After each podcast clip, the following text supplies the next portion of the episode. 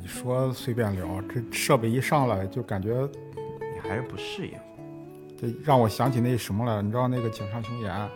他在画漫画，每一周画漫画的时候，他前边前面那几天他画分镜的时候，他基本上不在工作室，他都是跑到一些咖啡店里边，嗯跑到咖啡店里边，然后他戴着耳麦，但是没有音乐，嗯他戴那个耳麦就一个目的，就是给他心理暗示，让他把跟外界隔绝开。大家好，我是菠萝油子主播 B B 大家好，我是吉良。啊。今天其实我们聊一个，我觉得也算是准备了很长很长时间了。既然是从《龙珠》开始的，那就先聊《龙珠》。当然，我觉得这是一个挺大的一个话题，而且《龙珠》比较难做，嗯，所以我们就结合着《龙珠》，结合着我们已经被封神了吧？我觉得鸟山明老师。嗯，差不多吧，再试试。现在基本上他那个，你像日本的王道漫，什么友情、热血，什么这些概念，基本上都是从七龙珠开始的。嗯基本上这条路就是他打造的。对，但是其实他的路其实从《西游记》打造的。包括打怪升级的这种设定。所以说，我们这次就聊一聊七龙珠，呃，和七龙珠背后的它的缔造者鸟山明。就是吉良老师，你第一次知道龙珠这个 IP 是什么时候？呃，上个世纪吧。哎，你这一说就非常远。哎，但是确实也是，我觉得就是如果是那种，就就是龙珠粉儿，老龙珠粉儿，应该都是你这样一样的回答。对我基本上我跟七龙珠是同龄人，七龙珠是一九八四年开始连载的嘛。龙珠吧，基本上算是打开我对漫画的一个世界吧。因为最早，其实我最早接触的是《乔乔冒险奇遇》，就是海南摄影美术出版社在出七龙珠之前，它最早出的是《乔乔冒险奇遇》，就就当时印刷还不如七龙珠 这这这么好，你知道吧？就整个画面糊成一片了。就是我当时看的时候吧，我没有感觉，那时候我还还看小说书的时候，就没什么可对比的没什么可对比。但是后来其实，因为他那个《乔乔冒险奇遇》，他那个画风其实很难带入。他刚开始的话，对于小孩来说，其实看起来是非常不是不是太容易进去。但是七龙珠就比较好切入，七龙珠它那个画风其实跟本身鸟山明，鸟山明其实我觉得是一个特别特别有童心的人。嗯，他据我了解，他父母本身也是一个，就按鸟山明的描述来说，他父母是那种即使贫穷，也会在家里跳花，也很快乐。对，其实我觉得，恰恰就是他父母这种性格，嗯，营造了鸟山明这种性格。你看鸟山明打造的这个七龙珠世界，基本上就是就是一个童话感很强的一个世界。对，其实包括我觉得在鸟叔之前创作的那些漫画，其实可能更有名的就是阿拉蕾。阿拉蕾那时候他的一些画风就是那种偏可爱呀、一些很萌萌的那种设定，而且你发现他的那个设定里面，包括龙珠，嗯，它很多都是用科技和这种可爱的风格做一些结合。你比如说，他在阿拉蕾里面，包括龙珠里面设计的那些交通工具，嗯，包括他们用的一些道具，像万能胶囊，就我我甚至一度会觉得，如果一旦有人能真的发明这个万能胶囊，他一定会是改变世界的那个人。我操，这绝对不是不光是改变世界，绝对是大资本家，你知道吗？直接垄断产业。你就现在停车的问题，你知道吗？瞬间解决。对，你看，包括在龙珠的世界里面，呃，特别像最新的这个龙珠超嘛，你像布尔玛为什么会他们家是首富，就是因为他们是发明胶囊。囊公司嘛。对对对对，我觉得，我觉得鸟山明就是，啊，说实在话，毕竟就是人家日本就是发达的时间要比咱们早，其实他们堵车的时间也比咱们早，就停车的问题也都比咱们早，所以他当时就是我估计就跟我我们现在这个心情一样，当你有车了，发现自己住的地方如果停车位特别紧张，然后又不好不方便停车的话，你就像我现在住老城区，我为什么回家基本上就回城区就不开车？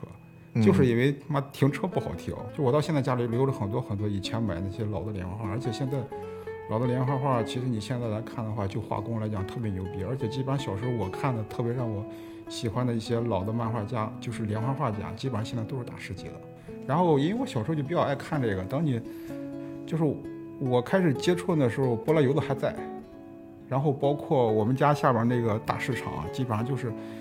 往往那种青岛那时候的市井，基本上就是有卖书的，有吃的，有卖菜的，就各种各样的元素集中在一块儿，就是烟火味儿特别旺。然后我当时印象最深，我刚开始看第一本《七龙珠》的时候，看到的是第二十二届比武大会，当时那一薄薄的一小本儿，就是我当时一看的时候，一下就看进去了，就是我觉得还是鸟山明个人的功力，就是他打造的那个很天真、很单纯的世界，往往最吸引这种，嗯，就特别吸引小孩儿嘛。其实你刚才说的那个武道大会，我觉得它其实也应该是在《龙珠》早期创作中的一个很重要的转折点。它应该是从二十二届武道大会那儿开始，鸟山明开始更加注意战斗场面的一些分镜，就是一些打斗感的东西。因为他前期最开始设定应该更多的都是偏一些可爱的、搞笑的那种风格，会融入一些战斗的元素。但是真正到了二十二届武道大会的时候，可能是真的是希望能把战斗的场面搬上去。鸟山明其实是在一九八四年的时候，鸟山明有一个决定，他是准备要完结阿拉蕾了。对然，后那个时候他会觉得有点画够了，说实话，而且那个时候北斗神拳，它的在排行榜上非常高。嗯，那当时鸟叔就一方面觉得长时间大精力的画一个作品，他觉得很乏；另外就觉得一直没有夺冠，而且他早期是一直夺冠的，后来被北斗神拳给登顶了，他就觉得哎，可能是不是我需要去做一些调整，我需要做终结了。后来他就准备跟自己的当时是应该集英社，嗯，集英社他们就提出了这个想法，但是他是一个挣钱机器啊。你说作为一个公司来说，一个一个很成熟的一个漫画家，一个运转的这么多这么大的团队，肯定不希望他能做到一些说停就停。然后当时是极力的制止，然后后来就说，哎你不行，那你就做出一个。呃，能替代阿拉蕾的作品，然后当时是《龙珠》诞生了，而且诞生的时候，当时因为我觉得是有北斗神拳在登顶那个位置，它可能会有一些潜移默化的东西在，就比如说我要做一些偏武侠类、武打类的，就动作类的动漫，然后所以说结合后面我们说的这个《西游记》啊、中国风啊，那就有了一些最终的我们这种设定。其实你刚才说那个关于他截止阿拉蕾，包括后边想画七龙珠，嗯就是作为创作者而言，我能摸透他那个心理脉络。嗯他画阿拉蕾其实相当于只是在试水的作品，就是你看他之前一直在画短片，嗯因为在日本的漫画界，你一个新人刚开始是没有资格画长篇的。就是你的能力还没有锻炼出来，因为画长篇需要强大的建构能力和持续的创作能力，因为他们编剧都是自己编，嗯他没有编剧，就是说我一开始就得自己想故事，自己同时还要想还要画，你有没有这样的能力持续创作？你别自己连着连着啪你断更了，你对于一个杂志社而言简直是开天窗，是灾难性的。嗯所以说，而且对于一个作者而言，你如果说出现这样的问题，基本上就是你的职业人生可能会打个问号了。对，所以你看阿拉蕾，在阿拉蕾之前，他是经常被退稿的，然后后来当他开始画阿拉蕾的时候，其实刚开始还是在模仿，包括一开始以女性为主题，也都是在试水的作品。也就是说，阿拉蕾相当于是他试笔的作品，而且阿拉蕾有个什么问题，就是它的故事结构是单元剧的形式，嗯，就是单元剧的形式特别像小品，它它不像长篇。就说白还是一个一个小故事组成的。对嗯，它其实人物还是这些，但它描述的是整个这个企鹅村的一些生活，但它所有的故事它都是单单篇，相当于一个一个小短片组成了一个大的一个环境。嗯但是其实它也算是一个氛围，但是其实它不像《七龙珠》这样的，或者说就不像连续剧这样子的体量这么大的，能够给人强大的记忆力。就是基本上你看所有的一文艺作品，如果说它带来一定分量的话，它一定是一个长篇叙事型的，就跟我们我们中国人以前看那种长卷的连环画一样，它其实都是有联系的。就是等到他画阿雷已经开始造成一定的影响力之后，就是他开始考虑，就是任何一个创作者都开始考虑，我要出一部就是能够有代表性的作品了。就是他的经验在阿拉蕾慢慢的积累、积累、积累到一定程度之后，他开始找到自己的方向了，就是，呃，不再是，就是试水的过程已经过去了。他现在所以对一个漫画家来说，是不是当他觉得他已经到了这个高度，就是我可以完成一部独立的作品了。就是他虽然没到连载长篇连载这个程度，就我已经有一些足够的短篇的经验的积累，而且我已经可以讲好故事的时候，长篇是不是一般都是这些作者或者这些漫画家的他们的一个追求了？那肯定了，嗯，那长篇绝对是，绝对是他们就就是最终极的追求吧。你你你，一体量大，它承载的信息量大，而且它是连续性的，而且它就是能够传递的你的想法会变得更加的彻底。嗯其实我一直觉得吧，你像他这个鸟山明的时候吧，在《七龙珠》里边儿，就是你你你，我们看到的是他自己创造出来的，但是你会看到很多很多元素的影子。就是我我我绝对相信他画《七龙珠》的时候受影响最深的肯定是成龙的电影。对，而且甚至可以看到很多这种中国元素、成龙的啊东西在里面。甚至我后来，包括后来年纪再稍微大点儿，我开始就是慢慢长大了，开始听一些老的评书的时候，我就是我们，尤其是你像《白眉大侠》里边儿，《白眉大侠》里边儿它有一个特点，就是它所有的矛盾点或者问题都会总结为一场大战，嗯，而且《白眉大侠》是一个最早的武侠小说开山作那个体系的，就是包括我们早期的那些香港电影、香港武侠武侠片儿，你会发现它的结构非常清晰，就是先铺垫，铺垫到最后就是一场大决战，嗯，或者是一场擂台，或者是就是黑白比武，大比武、大比拼，对，就是这种情节，你会发现它长盛不衰，嗯，就是它它它是一个很典型的泛娱乐化的这么一个东西，就是普通的观众好像也比较喜欢看这种，就是最终的结局或者一个很重要的篇章的最后部分是用这种对决对抗的形式。就是一方面这打得痛快，知道吧？另外一方面，就是我们希望看到的是正正义战胜邪恶。嗯所以其实你看，如果说你一个作品，就是相对来讲，你如果说希望自己的受众群体更范围更广的话，其实他的就是我们表现有的时候，我们经常说，比如说坏人可能完全没那么坏，好人也没那么好。但是你如果说你想打造一个体系更庞大，或者说受众群体更广阔的这么一个作品的话，那你的人物越单纯越好，就像绝地武士一样，绝地武士绝对是正义的代表，然后反派就是那个西斯武士，就是他们是很纯粹的，就是其实这样的话，我们用这个观点来看《七龙珠》，悟空其实就是这样的一个典型，就是一个非常非常纯粹的，对，一个非常纯粹的这样的一个形象。包括到了后期，他已经从少年时期变成成年时期的时候，那个时候的悟空，我觉得他还是保持小时候的那种单纯、那种天真，而且他孙悟空有一点很有意思，就是鸟山明老师在画。龙珠的时候，特别是到了后面，他的分镜越来越娴熟的时候，我们会感觉他的那些打斗，那个时候叫比克，就是一代目比克，最后在打的时候，鸟山明明显会感觉悟空的这个主角的形象手脚比较短，然后他就有一种施展不开的感觉。你比如说，大家都是在对拳，大家都是在同时在做一些身体上的一种对抗，但是像当时悟空那种小小的短手短脚的形象施展不开。所以说后来我觉得他变成了长大后的那个样子，而且突然我们会感觉比库林高了那么多，他可能真的是为了在后面的一些战斗做一些铺垫。库林在那哭，库林，我觉得他应该就是一个，呃，鸟叔在对于这些人物所有的人物形象把控的时候，在库林身上做了一些童真的缩影。我觉得他很像是我这些角色，如果随着大家的年龄都长大了，但是他应该会希望让库林这个形象还保留一点小时候的影子吧。其实他应该逻辑是这样，就像咱们之前聊的时候你说，就是很多创作结构它都有一个没头脑和不高兴嘛。对就是没头脑一般都是代表着相对主角多一些，然后没头没头脑那个不高兴相当于一个牛逼配角，就像那个《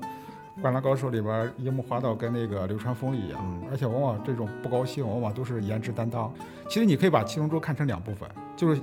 孙悟空童年是一部分，就是他二头身的时候是一部分，然后再到成人体的时候是一部分。他二头身的那一部分，小林一定是担当的是不高兴的那 个对身份，你知道吗？也就说他第一代不高兴对，贝吉塔其实属于二代不高兴，对你知道，吗但是小林所谓的那个不高兴，跟我们现在广义上理解的不高兴还不太一样，因为早期我觉得他不会设定一个那么绝对的冷酷的酷盖的那种形象。小林其实最开始还是保持一些很很很很天真的，或者说很搞的那种很可爱的部分在里面。其实你看小林一开始他的设定就是有点带着邪乎劲儿的，对，就是他不对对正经，他真不正经。而且他经常会用一些歪脑筋、歪心思去折腾一下孙悟空，或到最后越变越好，你发现没对有？对对，他很像是就是 悟空小时候最开始给他设定的一个对手，对一个竞争对手那种感觉。两个人一同吃住修行，然后在龟仙人门下，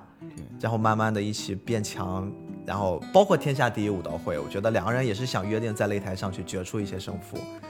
这好像跟日本文化也有关系。你看很多日本的，包括电影也好，还有他们的作品也好，往往都会出现这么两个，既是伙伴又是竞争对手这对，就亦敌亦友那对种形象。对这种搭档。你像那个《悠悠白书》里面也有，就是浦饭优助身边永远跟着桑原。对而且你刚才聊到这个关于没头脑和不高兴，其实，其实，其实，在我看来，孙悟空，你知道，到后来就是讲到他跟贝吉塔之间，贝吉塔当时说了一句肺腑之言，到最后打蒙日布欧的时候，你知道吗？就贝吉塔都快被逼疯了，就是我是 赛亚王子，他妈的个一个你个占卜渣，你知道吗？都被发发配到边远星球，类似于发配到宁古塔的那种地方，你竟然比我还牛逼，比我强。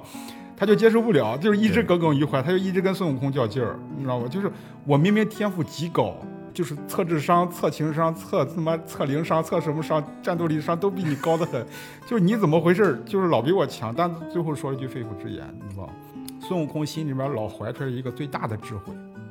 就是他要拯救别人，他要帮助别人。我觉得这是最大的智慧，就是当你当一个人，就是这是一种大局观，就是他可能很单纯，他可能很幼稚，这个最大的价值观在他心里面的时候，他涵盖了所有的智慧。孙悟空他其实是个大智若愚的人，对，其实他这个大智若愚，我觉得不仅是体现在咱们所有人都能看出的这种比武上，就是这种打斗上。嗯其实他生活中，我觉得也蕴含大智若愚。你比如说，我印象很深的，可能更多的印象，我觉得源自于最之前的那些部分，嗯，包括后面有 GT 啊，包括有超，这些可能也会体现，但是我觉得那个味儿不是特别纯粹。我之前会体验就是比较深的大智若愚是在哪儿？就是当时他们孙悟空训练儿子，训练悟饭，啊对，然后在精神时光屋的时候，他当时我记得变了一下超赛的形态，然后让整个的身体变得肌肉特别大，对就充满力量。但是他会跟呃悟饭说，这个状态其实不是武术的制高点，就是我们去追求力量，只是单纯追求力量是不够的。我可能会更多的是需要很多很多方面平衡，就像我觉得就很像我们现在玩游戏一种思想。就是你不能说你极限的加点儿，当然这个也是一种流派了，就是有人极限堆速度，极限堆敏捷。但是悟空当时觉得，作为一个武道修行来说的话，我只是单纯的追求力量变强，就只是单纯追求力量不足以让他变强，他可能会需要很多很多别的东西。当时我觉得接着就会出来一个反面的案例，就是贝吉塔，贝吉塔先于他修仙完，然后会给自己无限的强壮力量，但是后来发现速度跟不上，其实还是被打得很惨。你看，再说到这个情节，这个情节给我印象也特别深，嗯，就是一下给改观了。你会发现，孙悟空一开始，你看他往往所有的情节他都是很逗的、很逗逼的，他乐乐呵呵什么东西的。但是你会发现在这一刻的时候，他其实一直在思考。对，也就是说，在战斗这一方面，他其实是有经验积累的。就是我们说的战斗智商很高。啊，就是他当时原话说的是什么？就是他其实，在前边儿，就是贝吉塔在面对那个沙鲁的时候，他很有自信。自信在哪儿？因为他找到了突破赛亚人的一个一个一个方法，对就是增长肌肉。对，好像我记忆之中跟沙鲁打的时候，沙鲁一开始是吃亏的，他打不过，然后但是慢慢的，就是当贝吉塔特别得意的时候，然后沙鲁突然开始嘲讽他，然后当时贝吉塔还还以为那个沙鲁在这儿就是死撑着，但是其实沙鲁瞬间就把那个贝吉塔一顿胖揍。当时沙鲁还特别演示了一下，他那个他也可以变成肌肉男。对，但是这个时候就开始，我记得是这样，就是接到那个时间屋里面，就是孙悟空也变成这种肌肉男。他当时跟午饭说的很清楚，就是肌肉可以增加能量，但是同时你的速度会变慢。对你速度变慢了之后，你打不着别人，其实是没有意义的。当时他的逻辑是这样，就是在那一刻确实就是按照我们刚才接着我们话题讲，就是对孙悟空的概念一下改观了。他只这只这么一个场景，就直接就是把孙悟空带到了一个武学宗师的地位。一个我觉得武道家和一个去习武之人，或者说一个或者是一个擂台上的一个战士，他的区别我觉得就在这儿，就是他不是去追求这种极限的一个某一个能力，而是说我觉得他会对于武学有自己的思考。从七龙珠的角度来讲啊，他我们这么聊，其实我们能理解它的合理性。嗯，但是你真正客观从武学上来讲，你知道我们中国武术界有句老话叫“一力强十会”，你知道吗？就是就是也有可能孙悟空这个理论其实是错误的，你知道吗？是天下武功唯快不破。对对，也也有说你知道？吗但是你要知道一力强十会，就是你天下武功唯快不破。你就像原来那个那个，我记得那个谁，那个李连杰演过那个那个那个《精武英雄》，嗯他其实就讲到了这个力量和速度的问题，就是你速度很快，但是你打不动别人，它是没有意义的。就是我们看美漫，要比日本要晚，但是你要看美漫里边所有的英雄都是肌肉男，对你发现没有？就是在美漫里边，基本上肌肉男都特别牛逼。对，我我我觉得鸟山明在讲这句话的时候，他应该是在吐槽美漫。但是你看，如果按照这个速度，按照这个逻辑啊，我的力量和速度，其实我们很难去争出到底是哪一方强，会导致整个这个个体更强。但是我们中华武学里面还有一个东西叫太极啊，太极本身的力量不是靠力量去取胜，也不是靠速度，太极其实可能更像是这种以柔克刚，或者说靠技巧类的来获胜。就是，我们就说到这种接话发的概念。就是我觉得可能它会很像是一个这种平衡，我的力量、我的速度、我的技巧，可能它是影响一个武道家多方面的。我们现在很多人会习惯用一种六边形来衡量一个人的综合能力嘛。那我觉得单纯的一方面，除非你修炼到极致，你比如说火影里的小李，我把体术修炼到极致，我其他的我都不管。那可能到了极致之后，他会突破一种境界，但是绝大多数人，我觉得。一定是这个六边形越饱满，我应对任何的一种打斗的模式，或者我应对任何一种挑战，我都有办法去适应或者去化解。我觉得对于悟空这个形象来塑造的话，他那个时期至少在精神时光屋和沙鲁对战的时候，可能贝吉塔走的那条路线就是我去追求极致的修行，但是悟空可能他想的是他要做一个六边形战士嘛。其实武功的目的是什么？其实就是说强身健体。强，哎，强身健体。它其实武功本身它就是一种杀人技能。就是我们看武侠小说，比如说像看金庸的，或者说看古龙的，其实我们看到是一个武侠世界。但是其实，在真正的现实社会里面，确实有侠客，而且这些侠客往往都是一些大将军。他们早期闯荡行走江湖的时候，比如说赵匡胤，他有一部民间有一部小说，就讲他千里送京娘的故事。他其实那时候他就是一个侠客。武功本身它就是一种杀人技能，而且它更多的就是让瘦弱的人，或者说让体型不那么健壮的人，他具备一些杀人，就是一些攻击技巧。比如说你很有力量的人，你一拳过来了，我怎么去躲，或者说我怎么去防，它其实是打造这些概念。而且我们现在距离那个武侠的世界比较遥远了，嗯、呃，我们经常说到套路的时候，往往说它是一种好像是一种贬义词，或者说对，好像没用的花架子，其实不是的。所有的杀人技能都是从套路之中出来的，因为你一旦败了，你稍微有一招败了，这个也不会流传下来。你就不会流传下来。其实它都是生存下来一种生存哲学，在战场上的生存哲学。对，他把这些，比如说我敌人这个剑是怎么砍过来的，然后我是怎么躲过去的，他可能会把这些招数他都记下来，记下来之后他会形成套路。这些套路其实隐含的都是人攻击别人的时候，或者说防守别人一些基本能做到的一些动作。他把这动作全部记好了之后，研究好了之后，他其实平时没事就练，就是练到最后你套路特别娴熟的时候，他就变成一种身体的自然反应，根本不用动脑子。到时候，对而且我以前看过一篇科学视频，它其实讲到了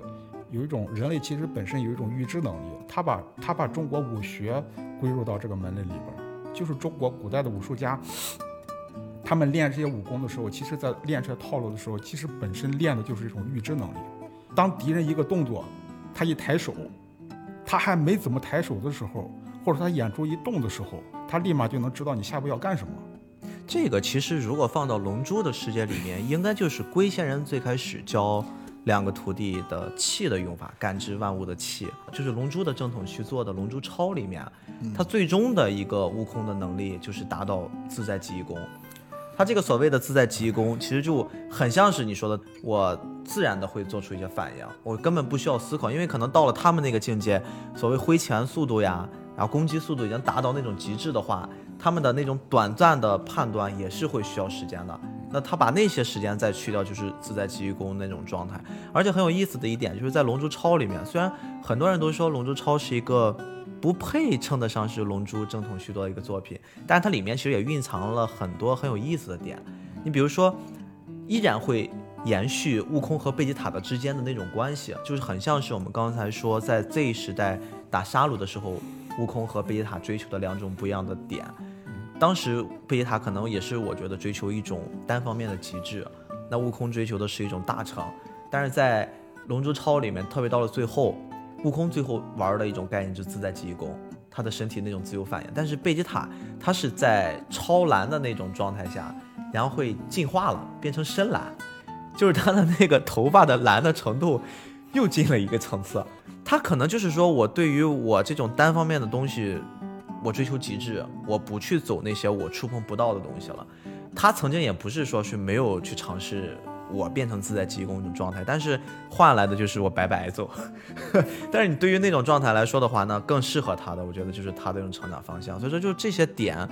好像是我觉得龙珠在早期的时候，它是有一种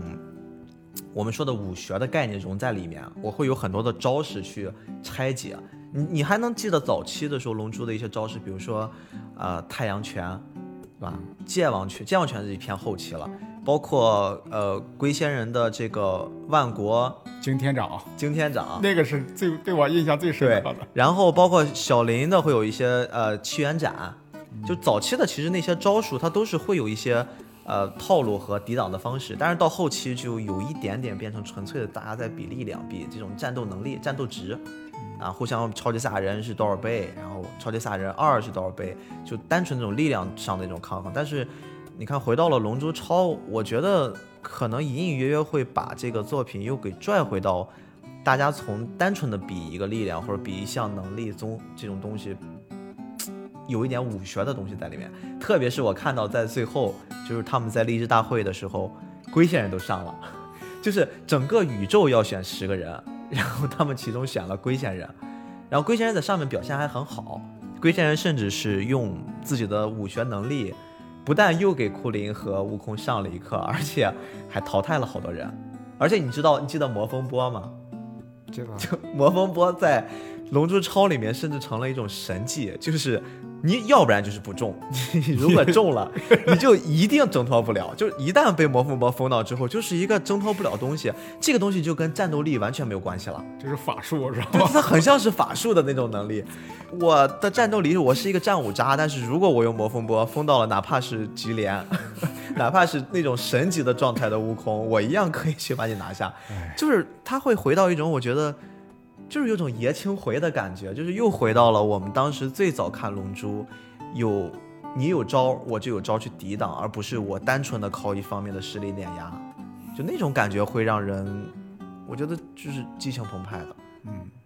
这个也是《龙珠超》就是很很少见的，我觉得带给我的一些感动。包括我觉得我们回到最开始我们聊的那个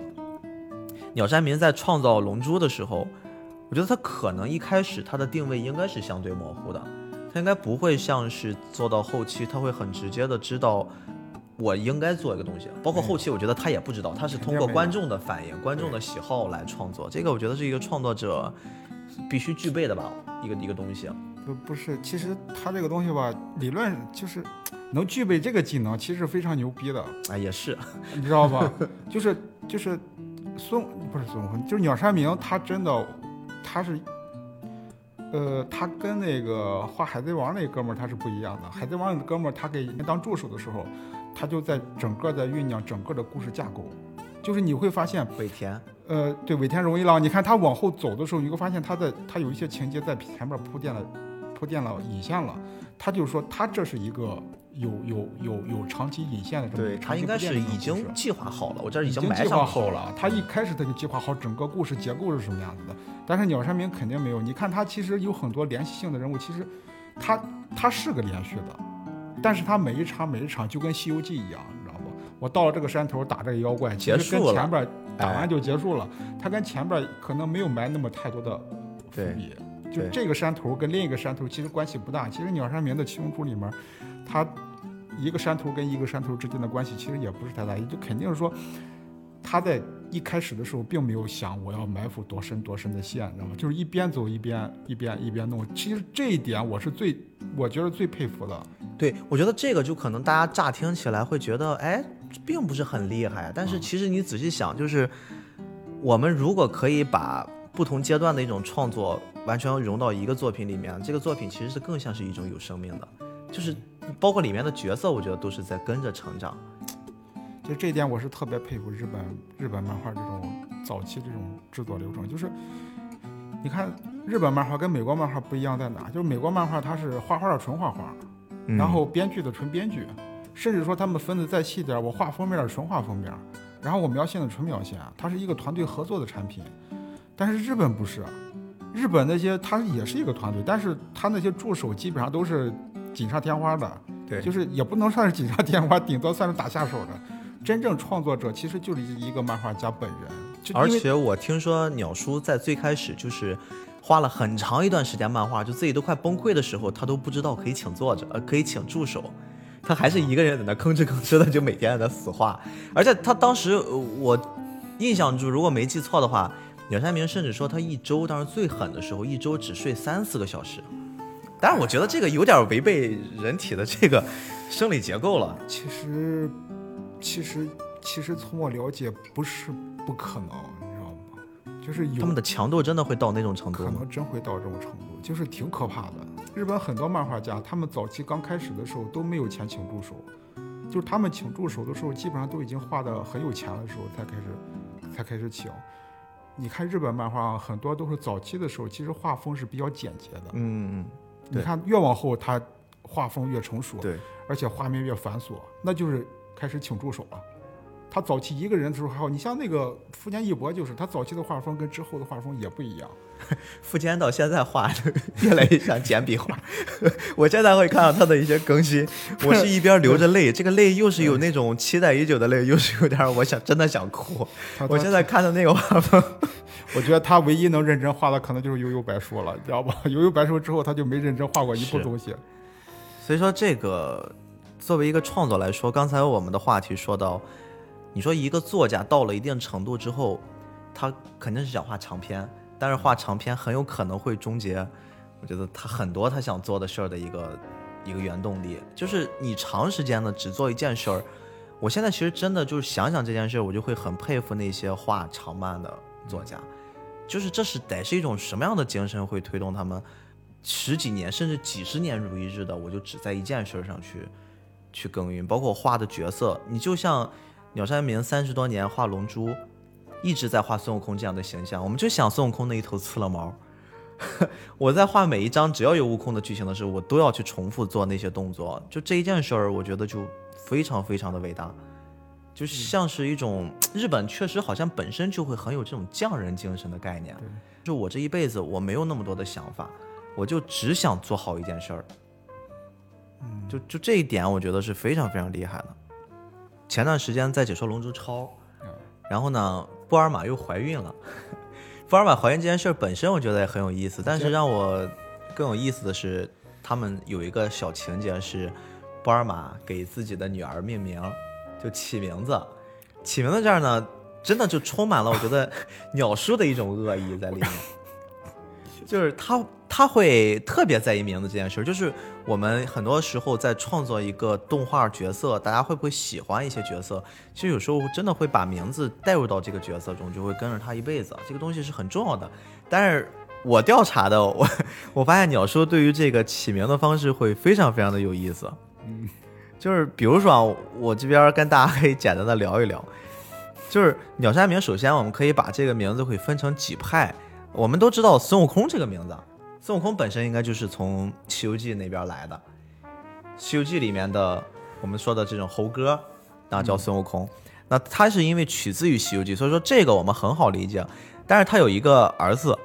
大儿子孙悟饭。嗯，孙悟饭本身应该是，我觉得在《龙珠》的原著里面、原作里面，应该是他的爷爷叫孙悟饭。对，纪他是纪念爷爷然后弄的悟饭。但是悟饭真正的一个意思，包括日语里面的翻译，它就叫狗汉。这个在日语里面是午饭的意思，就真的是我们中午吃的午饭，啊，它就是叫午饭。那第二个儿子悟天，这个其实更有意思。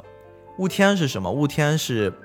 它的日日文发音叫 goten，我不知道发音准不准，但是差不多是这个意思。鸟山明取名字就很喜欢跟吃的有关。那大儿子叫午饭了，二儿子一定要有个吃的。然后这个日文是什么呢？是关东煮的意思。哦，但是你再往上联想联想，雾天是什么时候出生的？雾天出生的时候没有父亲，他出生的时候刚好是沙鲁自爆之后，等于说是他的童年里面没太有他父亲的一个形象。然后当时给取雾天，我觉得可能天应该也会有一种祭奠的意思。啊，孙悟空到底是啥时候跟琪琪准备造这个小人儿啊？应该就是在沙漏游戏期间。你说这个造小人，你知道吗？刚才你说到那个、那个、那个、那个波尔玛又怀孕的时候，我到现在脑子里都在回荡一个恶趣味，你知道吗？我想到北，你你你能接就接了。站到飞机塔的时候，我操，我打不过你，妈的，你俩孩子，我得搞一个，我操，你俩儿子，我搞个女的。对，真的是这样。而且很有意思的是，那个孙悟，呃，孙悟饭生了女儿，就是等于说孙悟空的孙女儿出生的时候，差不多过了不到一年的时间，贝吉塔生了二闺女，就他们这个辈分已经完全乱掉了。不是，我觉得我本身其实客观来讲，我接受不了那个布尔玛又怀孕的这个桥段，你知道吗？布尔玛应该是很多我们看《龙珠》的人都那时候的女神，就是她会给很多 现在已经是老大妈了对，她会跟很多人启蒙，就是各方面的启蒙。所以说，我觉得接受不了她又怀孕这件事儿也正常。你知道，在我的印象之中，布尔玛永远都是刚出场的时候，那个开着那个骑的小摩托，啊，骑的小马？他他开那个小车，小车，对，后来是小摩托。后来武林出了一辆神车，你知道刚出了辆电车？我第一印象，我操，他是不是看七龙珠？哎，真的很像，我真的很像，那个真的啊很像。确实确实就是那种感觉。你你仔细看的话，它确实可能会有一些差别，但是它那个感觉就是波尔玛对开那辆对小车的感觉。啊我我觉得那个，我我觉得很有可能，你知道吧？很有可能。有可能设计师是同龄人，肯定是同龄人，我觉得。你像咱们现在不是不是不是咱们，我我我年纪比较，你像八零后现在到我这个年纪，基本上基本上就是到了一个很重要的一个设计岗位了，基本是是是是，也有决定权了，啊也有判断能力，啊，对啊，确实是。就是我们可以推测一下，你觉得孙悟天是大概悟空和琪琪什么时候播下爱的种子的？你有想过这件事儿吗？你问住我了，你知道？我给你，我给我给你做一次合理的推算哈。我 我觉得我觉得在在在鸟山明的龙珠世界里面，孙悟空跟琪琪对着窗口气儿就能生出孩子。不是，我给你做一个合理推断，这个应该我觉得没有人应该深入研究过，但是哎，我还真的很无聊，我研究过。我大概推算了一下这个时间，就是你记没记得孙悟空和悟饭在精神时光屋修炼完之后，他们还隔了一段时间。啊，隔了一段时间，当时悟空悟饭的想法是说：“爸爸，我们要不然抓紧这点时间，我们再去做一下提升吧。”嗯但是悟空当时会跟儿子说了一句话，就是应该我觉得也是传承了龟仙人很重要的那个武学修炼，就是好好吃饭，好好休息。就他真的应该是传承了龟仙人的这个武学的想法，他不是说我的训练就一定要往死里面练，我练到一种极致，练到身体完全超负荷，而是说我有休息。有有有松有紧，他可能会对于身体这个修炼更好，所以说他在那个时间他没有带着悟饭继续修炼了。他这个理论是对的。你像我们画画画的，搞专业的这些，有的时候你会发现，我好长时间不画画，对，长时间输出，对或者说突然停住，都会影响你的那种创作。但但是等你再回来的时候，你会发现画工莫名其妙的涨了。对对对，就是你可能在睡觉的时候，吸收了天地能量。是不是他的他的你的头脑可能自动在那反应，嗯自动在那生成系统，就是它会有一个沉淀。就是当你不再频繁的去从事一个，就是从事这同一件工作的时候，你适当的休息的时候，其实大脑可能本能的会对你之前做的那些工作进行沉淀。它会自动的去去去去去去串联一些技能点什么东西。当时我之前在做创作，就是文字创作方面的那些工作的时候，经常到了晚上会很崩溃，因为可能马上就要交稿了，马上就需要一些很强的这种灵感刺激了。我一般的选择是睡觉，我会跟其他人不太一样，对，也会有赌的成分，但是我基本上第二天醒来，我会有非常多的想法，就莫名其妙的，而且我睡觉之前我绝对不会去想它，对，就这种有松有弛的状态很好。所以说，当时我觉得孙悟空应该是在跟他儿子就是放松的那段期间，就我马上要打沙鲁，后面迎来的就是那场战斗，而且我们之前该训练的、该完成的科目已经完成了，他应该也是预料到自己可能活不了了。我我会有这种感觉，因为当时你想想，悟空这么多战斗，他有几次是主动认输的，他是一个战斗疯子。但是他在打沙鲁的时候，他发现他自己变成超级赛亚人的那种形态打不过的时候，他放弃了，他会主动的让他的儿子上来替他。所以说那个阶段，我觉得悟空可能已经做好了牺牲的准备，或者至少有那种状态了。然后跟琪琪应该是在那个阶段生的悟天，所以说我觉得孙悟天的这个名字就很像是悟空对自己的一种传承，或者是说琪琪对悟天的悟空的一种纪念，所以就取了孙悟天的这个名字。当然这个都是猜测了。其实我觉得你这充分一代表了就是粉丝自己会脑补的。对，一部好的作品，我觉得一定要有足够的想象空间。各种合理的脑补。对对对然后你知道我我就在想，孙悟天这个人物出现，他的意义在哪儿？从我的角度来看，我觉得可能是为了弥补少年的那个部分，就是这整个这个漫画里面，特别到他们越打越像是这种哦比拼战力的时候，他缺少了少年的那个部分的。包括鸟山明本身，像我们之前聊的，他需要他是一个很快乐的人。他画的东西都会很快乐，会有很多很多那种天真的东西。但你把这个天真的东西一直表现在一个成年的人的身上，就是一直在孙悟空的人身上去做一些表现的话，我觉得可能不会像是他预想的那种快乐的传达。甚至包括悟饭，最开始他是要替代悟空当主角的，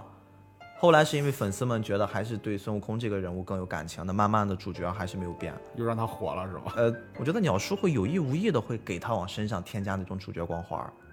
会让他变得天赋异禀，然后潜力巨大，包括针对他的一些训练，针对他所诞生的那些灾难，我觉得他会很明显的会让悟饭作为一个传承人，有点像啾啾的那种概念，但是最后观众不买账，那他又回到了悟空身上。但是悟天的出身，我觉得我个人猜测还是要保留一些鸟叔，包括小特南克斯，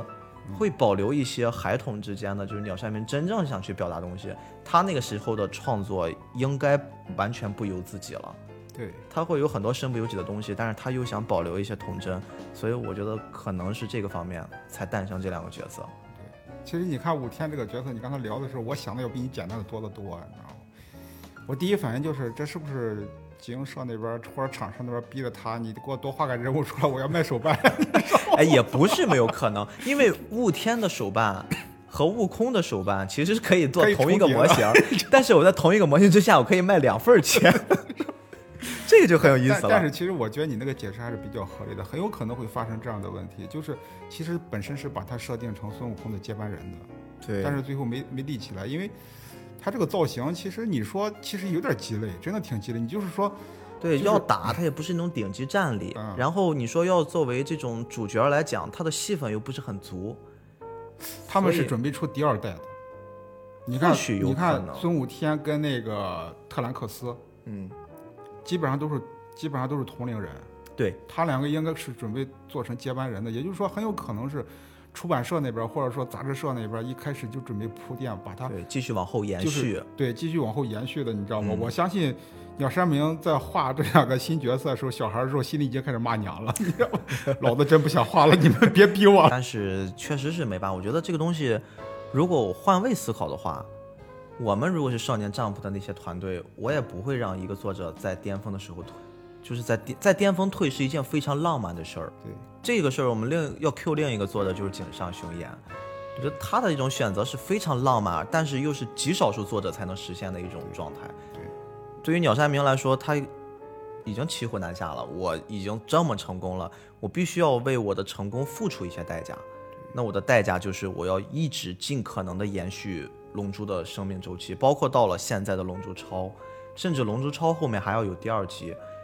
他在龙珠超里面又铺垫了非常非常大的一些宏观的东西，包括给神的这个等级划分的更鲜明了。那到后面慢慢的会有剑王神的一个另一个另一半，就他们是共生的，叫破坏神。嗯，然后甚至在破坏神上面会有天使，天使再往上会有大神官和拳王，拳王是到了一个顶部了。嗯，就是他会有明显的构建了一个神的这种等级体系，我觉得可能也是为了后面延续做一些。铺垫，你看，其实咱们聊到这儿吧，聊到了其实一个很大的一个课题，就是关于，其实现在动漫产业最有代表性的一个就是日本和另外一个就是美国，就日本和美国，他们两个其实分别代表两种不同的运作体系。你看日本的漫画或者日本的包括动画也是，你看宫崎骏，嗯，宫崎骏现在吉卜力就面临一个很尴尬的问题，接班人在哪儿，对不对？包括鸟山明，包括井上雄彦，包括这些很很很厉害的作者，你会发现，他这种模式，我自己编，我自己画，往往都是一代人，就是说我只是这一个人，他形成不了连续的产业链。是，但是商业或者说资本永远考虑的就是我用我能不停的赚钱，嗯，我不停的赚钱，最好的方式生命周期，延续它的体系化。对，但是其实你看，要。井上雄彦也好，鸟山明也好，或者说像宫崎骏也好，他们其实能够代表我们东方人的一种情怀，就是我们是要做一个创作，搞一个艺术产，搞一个，它是艺术，艺术品，艺术品。我要做的是能代表我自己精神世界的一个艺术品。但是你看美国就不是，我是商品，它是商品。就是我小时候看变形金刚。你会看我动画片真好看，你知道吧？其实那些成年人，那些做动画片人，就知道傻逼小孩看动画片，你知道，他是为了卖玩具，你知道吗？是，就是你现在才反应过来，你那时候看的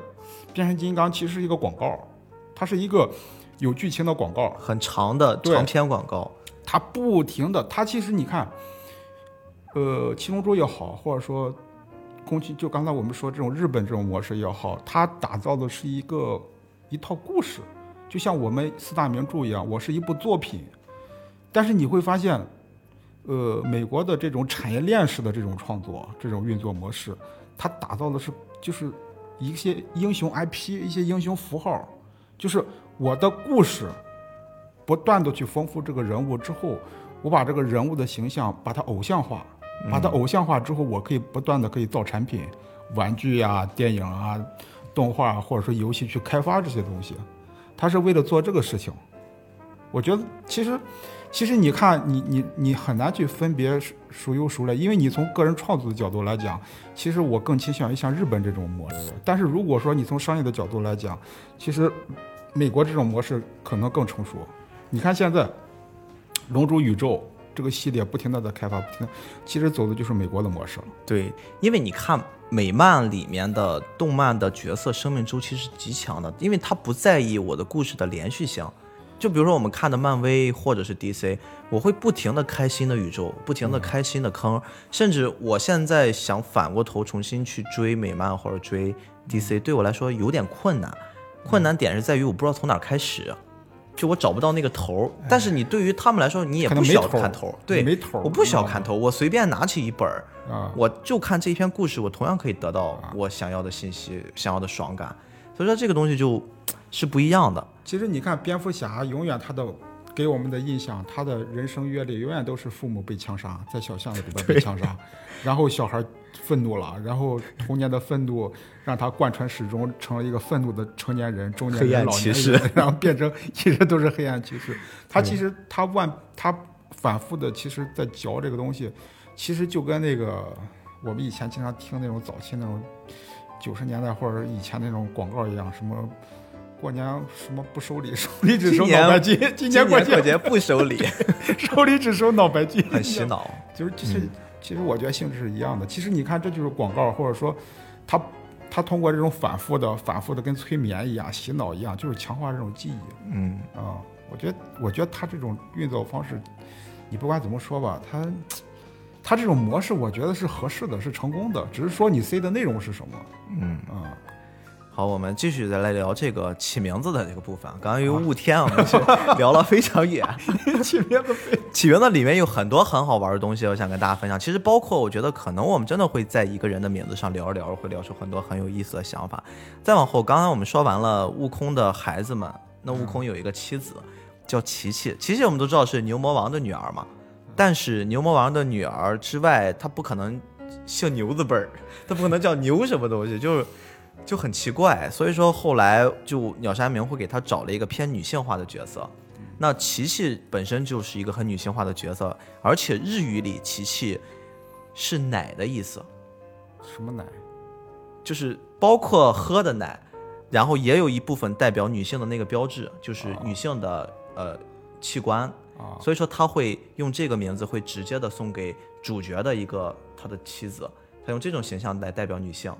就叫琪琪。她其实还有一个很重要的女性，就是布尔玛，但是布尔玛那条家族太大了，我们一会儿单独说。呃，她有一个孙女儿叫小芳，就是悟饭的女儿。小芳在日语里面是潘，就是就是这个发音是潘，她的日语意思是面包，就还是延续吃的那条路，因为她爸是午饭，啊，他就是面包。然后小林呢，我们刚刚说也有叫柯林的、库林的。那小林的在在那个日语里叫库鲁里，它的这个日语发音是什么呢？是栗子的意思。所以说我们其实你现在可以结合库林的那个形象，他的那个脑瓜 闪亮亮的、光秃秃的，其实就是一个栗子的那种那种设定，包括他眼就脸是圆圆的那种感觉。雅木茶、乌龙和普洱。他们三个是应该是我没记错，是在很早期一个时候出来的。嗯，他们是一个时期的这种角色，所以对他们就是茶叶，就是洋茶，甚至有一种翻译应该是香港那边叫饮茶，啊。因为他用雅木茶的话，用用我们的粤语来说的话，就是洋茶，啊，然后就就跟饮茶一样，洋茶嘛啊，是这个意思。所以说就？对，就是喝茶的，喝茶他的朋友就是乌龙茶和普洱茶，所以说他们这边也是等于说是吃的饭圈儿，饭圈的那些事儿。那再往下就是天津饭和饺子，天津饭和饺子这个顾名思义就是天津饭，饺子也是我们吃的饺子。呃，有一个很有意思的就是蓝旗，蓝旗这个角色，我觉得后入坑的一些朋友可能会对他不熟悉，就是早期的龙珠粉应该会对这个角色很喜欢，因为她是一个很漂亮的女性角色。我甚至会觉得鸟叔当时设计她的时候，是因为早期的成熟的女性角色不多，那个时候琪琪还没长大，琪琪还是一个，波尔玛也没长大，但是波尔玛已经具备了女性的特征了，南琪确实是在这个成熟的更成熟。对对对其实波，尔玛那时候感觉就像是一个十六少女，十五六岁的少女，对对，就是冒险的少女啊那种年龄。就是所以我觉得当时蓝旗的角色设定可能会更像是鸟山明希望在成熟女性的这个位置会立一个人物，而且因为他比较偷懒嘛，我们知道鸟叔是一个很喜欢偷懒的人，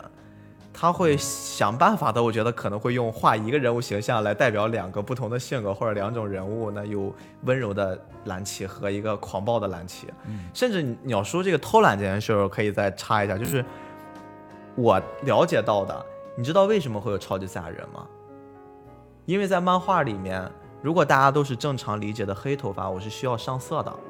是一个很麻烦的过程。但是如果你变身成超级赛亚人之后，你只需要把头发的边儿勾出来就行了，你就不需要在头发上涂颜色。所以这是他在漫画里面偷懒的一种表现。其实我我有另外一种理解，他可能就是个人瞎想啊，就是可能在日本人的概念里边，黄头发代表着另外一个 比较比较在他们概念比较高级的人种，所以说，超级赛亚人包括早期的蓝旗都是黄头发。黄头发。蓝旗这个消失啊会不会是因为他跟超级赛亚人的设定也有关系？不是，你看蓝旗他变黄头发啊，他变头发黄头发之后变得很暴躁，对，对吧？然后孙悟空变成黄头发也很暴躁。对你看在其实在，呃贝塔的叙述里面，超级赛亚人是靠愤怒来推动的。对，你必须愤怒或者说失去理智，你变成一个战斗狂人，你才会变成超级赛亚人。对而超级赛亚人是黄头发，琪琪也是，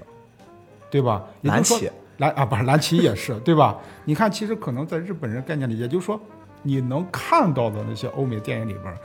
基本上黄头发的人都是什么样的角色？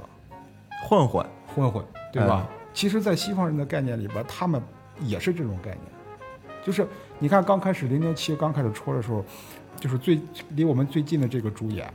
他头发就最以前的零零七都是黑头发的，嗯，头发都是深色调的，但是到这个新的零零七出现的时候，他头发是偏浅颜色，你看他就会就是网上或者说就是就是质疑声一片，那么就是在他们的概念里边，其实也有这种概念，就只是一个闲聊的一个话题啊，就是是。随便听听就行了。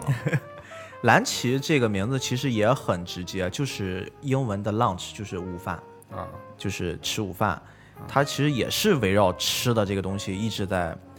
就是午餐就是这种概念一直在往后走。但是很多人就是为什么会说对于蓝旗这个形象会陌生，是因为到了后续的时候，蓝旗突然有一段时间消失了，就是完全不画这个角色了。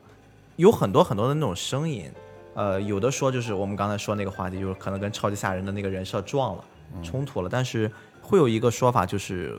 那个宫崎勤的那个事件。宫崎勤的事件，我觉得这个应该是对动漫界来说是一个很大的一个事儿吧。对我好像听我听说过这个事情。所以我觉得，当然这个宫崎勤，我们可能会借助某一期话题单独做一期节目。我觉得这个有很多东西可以聊。当时报道出来就是说他有这种呃人格分裂，因为人格分裂导致后面发生的一些很惨的一些事件。所以说鸟山明，我觉得当时迫于压力，我觉得也是迫于对于二次元的一种保护，动漫界的一种保护。所以他会强行把这个角色摘掉了，最后可能就化成了简单的一句，应该是我没记错，从库林的口中在漫画里说，说他被天津饭带走了，嗯，然后可能像王子和公主那样过上了幸福的生活，但是他就再也没有回来。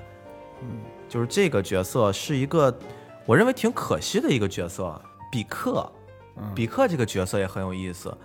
呃，他的一个日语的叫法叫 piccolo，piccolo 就是直接翻译就是笛子。所以就会有一种叫法叫短笛，你会比较喜欢怎么叫？你会叫我肯定是短笛，是短笛。因为在我我最早接触的海南那版的翻译就是短笛短笛大魔王，嗯，我也是喜欢叫短笛，但是我看的动漫那时候叫比克，比克没呃意义。甚至他们会给一个这样区分，就是一代目就秃蛋的那个叫比克，他的孩子就叫短笛，而且还有一种翻译叫什么笛子魔童，你听过这个说法吗？啊，听过，好像是香港还是台湾？对对对，会有个笛子魔童这个说法。刚才我们说了那个布尔玛家族，哎，这个是我特别想跟大家分享的，就很有意思。布尔玛家族里面，他们整个家族都跟这个内衣内裤有关系。首先从这个布尔玛聊起啊，就是它的日语叫布鲁玛，就是布鲁玛 是叫女性三角运动裤，这个就是布尔玛的他的那个一个音译。他的父亲，他的父亲叫布里夫，就是我们印象中那个，也是应该是一个科学界的天才。嗯，他的那个父亲布里夫，他呢就是，呃，一他的一个英文一个直译就是叫男性内裤。啊，然后他的妈妈，他的妈妈其实没有名字，但是他妈妈我印象很深，是因为他妈妈无论遇到地球毁灭，还是多么强、多么恶心的这种怪物出现在他面前，他妈妈永远是一副笑眯眯的样子，就一个一看就是很 很和善的妈妈。但是他妈妈是虽然在正片里面没有名字，但是鸟叔当时准备给他起名，就叫 panties，就是女性的胖子，就女性内裤。然后波尔玛有一个姐姐啊叫塔伊斯，这个应该在主要的漫画正统的里面是没有的，正片里面是没有的。但是他是在鸟山明有一个短片的漫画叫《银河巡警加克》，加克这个角色在《龙珠超》里面也出来了，就是一个长得很像咸蛋超人的 一个形象。啊然后这个角色呢，它里面有一个女性角色，她当时是自称是波尔玛的姐姐，就是她不太希望过这种富二代的生活，就是家庭很殷实的这种生活，他就希望出去探险对，那个部我看过。啊。这个这个角色是波尔玛的姐姐，她的一个呃英语的翻译叫就是女性连体裤，这是她的姐姐，然后儿子中国肯定不过审。没不会的。然后他的儿子，儿子特南克斯，这个我们都很熟嘛，叫 Trax Trax，他的也是一个英文，它就是男性短裤的意思。然后后来就是我们说在《龙珠超》里面刚刚出生的女儿布拉，当时贝吉塔还特别想给她起一个够赛亚人的名字，想了半天啊，给了很多镜头，贝塔绞尽脑汁在给他的女儿起名字。后来布尔玛说不行，跟我我来起好了，就叫她布拉。我一开始单纯的以为这是一个母系社会的一个命名方式，就是就是都姓布嘛，布字开头，跟着妈姓，因为因为都说贝吉塔是什么宇宙第一软饭男。但是后来我一想，人家是日本呀，日本的这种文化里面应该不会用汉字的方式这种起名。后来你才想，为什么叫布拉？因为按照布尔玛家族的起名方式的话，布拉布拉就是 bra 的意思，就是胸罩。所以说，他的整个家族的布尔玛的一个命名方式也是一个很系统、很统一的，就整个都是内衣内裤的一个家族。这个应该也是我觉得鸟叔的一个恶趣味。然后，同样还有一个家族呢，非常有意思，就是整个赛亚家族。赛亚家族，我们这个赛亚人应该是属于龙珠作品后面诞生的部分。赛亚人，他的日语发音叫赛亚，嗯，其实你把它倒过来就是亚塞。亚塞在日语里是什么？是野菜。就说赛亚整个这个种族就已经给它固定住了，它就是野菜系，菜系。菜系，所以说一开始很多很多人虽然说赛亚是一个战斗民族，但是你从更高位的宇宙，比如说弗利萨的那个层面来看，他们是看不起赛亚种族的，他们会觉得他很菜。因为为什么会这样呢？因为一会儿我再跟你解释弗利萨的那个家族的名字的。超级赛亚人就是超级菜，就是我一会儿跟你解释弗利萨那个家族的时候，你就会明白为什么弗利萨会看不起赛亚种族。我们先说赛亚种族，赛亚种族就是本身赛亚我们说的是野菜，而且你知道《银魂》里面他们曾经恶搞过超级赛亚人，他们在里面会做了一个形象叫超级野菜人，其实就是我觉得来自这个梗。然后孙悟空有一个赛亚人的名字卡卡罗特，啊，卡卡罗特是什么呢？卡卡罗特其实是一个法语发音，叫叫 calotte，应该是这么发音，就是发音不正确也没有关系啊。它的意思是什么？是法语里面的胡萝卜的意思，啊，它是也是属于蔬菜的一类，是胡萝卜。然后孙悟空有个哥哥拉蒂斯，拉蒂斯的这个名字在英语里面就是 radish，radish 呢是什么？是英语的萝卜。所以说他为什么跟孙悟空是，对 他为什么跟孙悟空是兄弟？胡萝卜和萝卜嘛，它是一种这种绝配的关系啊。嗯，然后孙悟空那个家族里面还有一个爸爸叫巴达克，叫 Bradak，这个巴达克是是一个叫牛蒡，长得跟山药一样，对对对对对，就是那个又粗又长的那个东西，就长得跟山药别又粗又长，你换个形容词。他而且他爸这个人设很有意思，我们可以单独拿出来说。你还记得最早的时候，孙悟空给他的人设是什么吗？孙悟空的人设绝对就是我们刚才讲的那个话题，他是变过的，他不是鸟山明一开始就给悟空设定好的一个死的人设。一开始的时候，孙悟空，我没记错的话，应该是，呃，赛亚人把他派到地球来，让他来毁灭的。对然后坐着那个宇宙飞船对来到地球之后，撞坏脑子了。啊，然后变成了一个那种很善良的原设定是这样子的，对，但是到了后面，就是一些剧场版里面，它会变成的是很像是美漫超人的那个设定，就是他的他的星球遭到毁灭了，然后他的父亲不是一个战斗力很强的一个父亲，但是他的父亲为了保护悟空，然后把他最后给发到了地球，啊，是为了延续他们的香火，就就突然就这种设定就给变了。哎，你说早期鸟山明创作孙悟空这个背景的时候，会不会受到超人的影响？一定有，因为鸟山明在早期的时候，他最喜欢的两个漫画家，一个是就是铁臂阿童木的那个作者手冢治虫，他是当时是受手冢治虫影响很大很大。第二个就是他会喜欢迪士尼的作品，就幺零幺斑点狗，嗯，他会很喜欢，包括他曾经给漫画杂志投稿的时候，他被无数次打回退稿的那个稿件，其中有一部是他完全按照星战的那个设定。嗯，做了一个作品，就是他一定是会很喜欢美漫，我觉得至少他在看美式的一些作品的时候，数量绝对不少，包括他他很多，你像超级赛亚人的那个就宇宙篇跟弗利萨打的时候，他那个时候会很喜欢异形，嗯，他会有一些这种影响。其实你说到美漫，你像，哎，我就其实挺佩服这种日本人这种学习精神的，就是他们这种，呃，你像我想起什么事儿啊，就是很早期的时候，就是日本漫画还刚刚开始起步的时候，他们曾经组织过打，就日本那边打算组织过一帮日本漫画家，然后到中国来学习，就是到中国来学习，到中国来交流，啊交流学习，交流的对象是哪些人呢？就是中国的连环画作家，啊，就是画连画、画连环画的人。但是你知道当时中国对于这种漫画是根本看不上的。对，其实确实是从画工和水平上来讲，我们的连环画画就是那个艺术造诣要远远超过漫画那时候都叫小人书。啊。小人书嗯，就是确实是，你现在看，就像我刚才说那个，他你现在看很多小人书的作作者，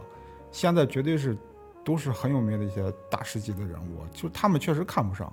但是你没办法，你确实是，哎呀，就是人家漫画现在越做越好，知道吧？但是中国连环画吧，你看，哎，做着做着。这些好像是很长。我小时候会看到当时姥姥家收藏的一些连环画、小人书，但是再往后我几乎没就没有看到了而没有，因为它这种形式，它这种形式，你知道，呃，手冢治虫对于日本漫画而言，包括对于世界漫画而言，都是功不可没的一个人物。嗯就是我们现在接触的所有的，就是日本漫画，都是从他引入了电影镜头开始的。就是我相信日本漫画起步，手冢治虫想画漫画的时候，其实肯定受到美国漫画的影响。就是你看日本，他就是一开始学中国嘛，然后后来再学美国，谁强他学谁的。就是当他接触到美国这些漫画这些文化的时候，他一定是深受触动的。但是日本这个民族有很很很大的特点，就是什么？我拿来你的东西，我学了你的东西，但是我会放入我自己的想法对。对，所以说说是很像二创。啊，二创。其实你看手冢治虫现在把早期的美国漫画，它其实更像是把中国像这种中国这种连环画这种的放在一页上。嗯，就是我们是一页是一张，一页是一格，但是美国的连环画更像是我一页放了很多格，但它其实没有不像电影镜头那样那么有连续性。包括就是截止到我们更近一点的时候，美国漫画都是这种形式的。再看现在跟我们最近的这些美国漫画的时候，你会发现，它其实反过来又学习日本了。嗯，就是它的分镜里面已经大量的融入了那个日本的漫画镜，就日本那种电影镜头感了。嗯。就是你看日本的漫画一开始的时候，它一页可能分个五六格，但是你看早期的美漫，它一页可能十多格，但是你看美漫现在也是了，基本上都介于嗯。三到六格之间，它不会再分那么多格了，而且他们会越来越强调这种像日本漫画这种强，就是非常强烈、非常明显的这种格与格之间的这种连续感。对，就是它会有一种让静态的画面动起来这种感觉。啊他其实一直在，其实，其实，其实不管日本也好，美国也好，就是我挺佩服他们这种，就是你看日本原来不如美国，但是美国发现他牛逼的时候，他就会开始学这个东西。嗯其实我觉得学习是一个个人，或者说是一个族群能够进步一个最重要的一个一个因素啊，就是看到好的我就去学，不要抱持那些就是固有的那些或者说我们叫城府的观念吧，或者说直接说就是骄傲，就是如果美国人骄傲的话，他不会学习日本的东西啊，他很有可能你很有可能就被日本漫画干掉了，但是他反过头来他去学了，包括现在你看美国漫画，他这个画风也开始变了，他开始学习这种日本这种就是大眼睛卡通一点这对对，种造型不是，那么写实了。包括我前一阵子我看那个我我买玩具看玩具，美国现在也出那种非常二头身的那种卡通的那种造型啊，是吗？啊，出了 Q 版的，Q 版的，他们也开始出了。美国做的东西，它永远比日本感觉要硬对对，他也做这种二头身的条也很硬。啊，就是你会发现他这种二头身的里边还有那种硬的感觉，但是这种硬的感觉结合他这种二头身，你会发现这种异样的那种 那种就萌？就 是就是没有特别违和，但是又感觉很可爱。所以说，我觉得其实就是你学的时候，嗯，你学别人东西的时候，你学不像的就是原创的。哎，这个其实可能对于我们接下来的创造，我觉得也是一种启发。我我们不要去惧怕模仿，但是这个模仿绝对不是拿来主义，就是我拿来直接用上，而是说应该会在那基础上做一些再创造、再升级，甚至是我觉得作为一个灵感，对然后去做一些新的延伸。对这个是一个创作，我觉得很正常的一种现象。肯定是这样子，没有真正说我自己从零开始的创作，嗯创作都是，哎，他我喜欢，然后那个我也喜欢，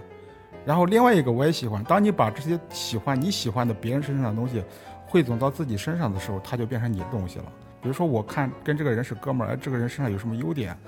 他吸引我，我去学习他好的地方，然后或者说我再学另外一个朋友的好的地方，他就会变成我自己的一些品质。中国老话叫近近朱者赤，近墨者黑嘛。其实我觉得人的天性就是模仿嘛。啊你看，为什么重要的是要强调三遍？啊为什么有的人会很喜欢复制刷屏？这些都是一些很表象的。我们为什么会说到这儿呢？其实，呃，我们其实现在会有个计划了，嗯对吧？我们可能会，我跟吉良老师，我们会一起试着去创造一些我们真正想做的国漫。当然，这个东西现在八字儿没一撇，我们可能会定期的用电台的方式跟大家去汇报我们的进度。那现在我们的进度是什么呢？我们现在屁的进度都没有，我们只是说现在有这个想法，然后慢慢的达成一种默契。那我们接着往下聊，我们刚刚聊到赛亚人了，赛亚人其实有一个，就不得不聊我们的王子，骄傲的王子贝吉塔。但是贝塔有一个弟弟，你知道吗？贝塔有一个弟弟叫塔布尔，他们两个人的名字非常有意思。我们刚才说了，赛亚人是蔬菜家族，那蔬菜里面作为一个王子，他就必须要担任得起蔬菜的这个名誉。所以说，贝吉塔和他的弟弟组合起来就是蔬菜的英文 vegetable，啊然后取前面的那个地方就 veget，就是贝吉塔。啊然后把那个 t 的那个部分，就中间那个 t t a 的部分保留，重复再用，就是 table，啊那就是就是那个叫塔布尔。嗯，这个也是很有意思的一个命名方式。然后当时和贝吉塔一起来地球，就准备打孙悟空的那个壮汉纳巴。嗯，那个纳巴又是谁呢？纳巴其实是是日语里面的菜叶儿的意思，就是这个也很有意思，就是你会看到我发现鸟山明起名真是恶趣味。对对，就是我作为一个蔬菜来说的话，我蔬菜不完整的一部分，或者说我我相对靠近边缘的部分，然后是赋予了一个不是特别强的战士，就是纳巴，他其实会有各种的想法。但是你知道赛亚人里面有一个终极的赛亚人布罗利，就那个绿头发，啊，这是后来后来不是鸟山明那个原作那个，他其实也算是他的设定之一。就是这个布罗里，他是只是说他很后期，他需要创造出一个传说中的超级赛亚人。而且，其实，在早期的时候，他有提过这件事，就是赛亚人在一个一个星球里面，只有只有一个人当时达成过，就只是这么提了一嘴。其实那个就是布罗利。布罗利这个名字非常有意思，就是他是什么呢？他是英语的叫 Broccoli。嗯 Broccoli 它的去掉了中间的一个发音，就是那个科的那个发音，就叫 Broccoli。Broccoli 它是什么意思呢？是菜花，就有的地方会叫叫花椰菜。你想想菜花的这个结构会很有意思，它会区别于其他的蔬菜那种简单。跟菠萝粒确实挺像的。对它，它会有一种就是，我觉得蔬菜里面的天生的骄傲，就是它的形状会很复杂，它就是会相对于蔬菜里面就会很高级，它会有它的一种很独特的高级。所以说放到这个布罗利里面，最强的赛亚人，传说中的赛亚人其实也 也说得过去。这就是整个赛亚家族的一个命名。然后接下来就最有意思的就来了，就是弗利萨的家族。啊，弗利萨家族其实我觉得目前为止应该是鸟山明最用心，也是他真的想收尾的一个片子，你能看得出来，它里面会做了很多很用心的设计。再往后，我们不能说他应付，但是绝对没有早期就是那个阶段他那么用心了，包括做一些设定。从弗利萨家族来说的话，那我们肯定要先提大王，就这个知名的房地产大亨，叫 Frieza，它是英文，它是由英文音过音译过来的，就是冰箱。就弗利萨整个这个人物就是家电系个冰箱，列是吗？对，他就是一个冰箱，所以说整个他的这个弗利萨家族就是围绕冰箱来诞生的。然后他有一个父亲，他的就是库尔德王。库尔德王是怎么回事呢？因为他的这个英文叫 King Cold，就是冷王，就是比冰箱还要冷一级啊，就他爹嘛，冷柜冷王。啊，不是冷柜就是冷王，就冷冷到极致了，最冷的那个东西啊，就是就我宁愿你冷酷到底，有点冷，然后这就是他爸他爸的一个设定。然后弗利萨的手下们就特别有意思了，全部都是冰箱里面的一员。我们如果是想到这儿，你结合一下我刚刚跟你说的，弗利萨如果是一个冰箱的话，他为什么会瞧不起贝吉塔星？他为什么会瞧不起赛亚人？因为是蔬菜，冰箱是个装菜的。因为冰箱里面装的蔬菜一般都是最便宜的。你想想是不？就是我们整个冰箱里面，我们有装鱼、装肉、嗯装蛋、装奶制品、哦装蔬菜。哦蔬菜是这个整个里面最廉、相对廉价的东西啊。所以说，对于整个冰箱的这个世界里面来构建的话，弗利萨他当然会看不起蔬菜的那个种族。你按照我这个思路，你往下听他的那些手下，你就会明白为什么我这个 这个想法是很对的。首先，我们会他的那个有一个手下叫叫这个上波，上波可能我直接说大家会很不熟悉，就是当年你记不记得在纳美克星的时候，波尔玛会觉得其中有一个绿头发扎辫子的一个一个一个小妖怪很帅，他甚至啊会觉得哇好帅，但是他后来突然变身了，变成一个非常抠的我知道，我知道，那个就是上波啊，它是什么？它是一种日本的水果，叫猪兰。猪兰就是一个类似，我查了查，跟日本柚子一样，它是这么一个东西啊，这叫 zambo。是水果吗？对，它是一个水果。嗯这这还不是顶级战士，就是说它下面的一个战士，在日本它比水蔬比蔬菜贵，对，水果确实比蔬菜贵，是？吧？比蔬菜贵。然后我们再往下，有一个粉红色的一个胖嘟嘟的一个角色叫多多利亚，这个可能相对认识的人会比较少，他也是在我我对他印象很深刻，我很喜欢那个造型，哦？那个造型，哎，我我正好我这样考你，你觉得那个造型像什么？就是按照我刚刚已经给你推好的这个逻辑来说，鸡蛋，他我再给你提醒一下，他的身上、他的额头啊，我记得胳膊上会有一些小刺儿。榴莲吗，对，他的角色是榴莲，哦。是英语里面的榴莲，而且你联想到身上长那些刺儿，它就是一个榴莲那种设置。就这个角色是非常有意思，而且榴莲也是一种很贵的水果，榴莲可是我它会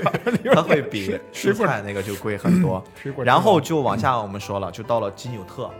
基纽特战队是弗利萨绕不开的一个一个很重要的一些人物构成，包括我觉得现在有很多那种大家做一些很羞耻的动作，如果是龙珠迷的话，都说你看你跟基纽特一样，就会很有意思。包括龙珠超里面也会做一些基纽特的延续，就是第十一宇宙嗯，托破和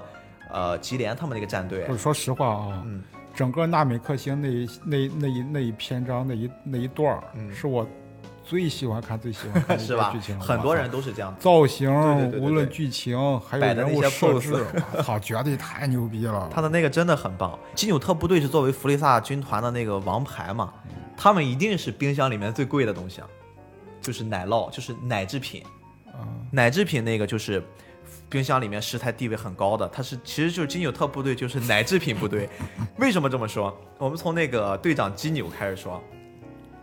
基纽就很很有意思，它的日语的发音叫 new，嗯，就是牛奶。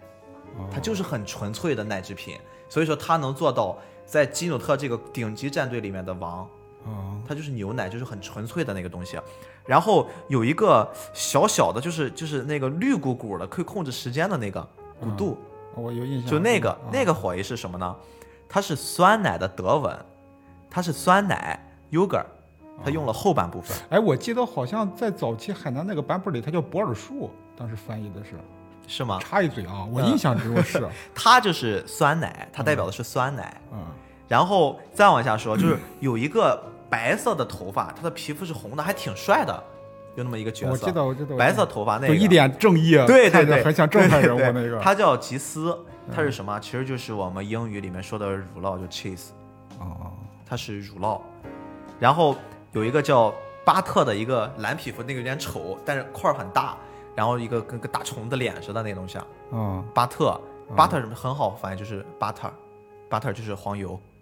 它是黄油。我操，奶制品特战队啊！对，它是真的很。还有最后一个那个利库姆，就是脑那个也是有点有点粗犷一个大汉，第啊，一个被打我我对那个那个那个 脑印象也袋开花挺深刻的。我脑袋开花那会呀，对对对，它是什么呢？就是利库姆是什么？是奶油的英文，嗯，就是那个 cream，他把它倒过来了，嗯发音就是利库姆。哦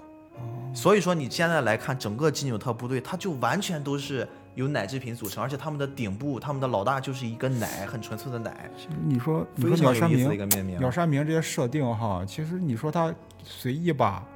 他还有很有讲究，很有讲究。他讲究之中带着一种，对，他其实更更像是个性。你有没有觉得这个东西就很像我们之前聊的那个，就是鸟山明自带一种无厘头的喜感？对，就这个东西，它就非常无厘头。我现在甚至很难去解释什么是无厘头。很多人说周星驰无厘头，然后周星驰之后再无无厘头，但是我很难去说星爷是一种什么样的表现方式。就是如果你但凡能总结出无厘头是什么，我觉得就一定会有人会再做到无厘头。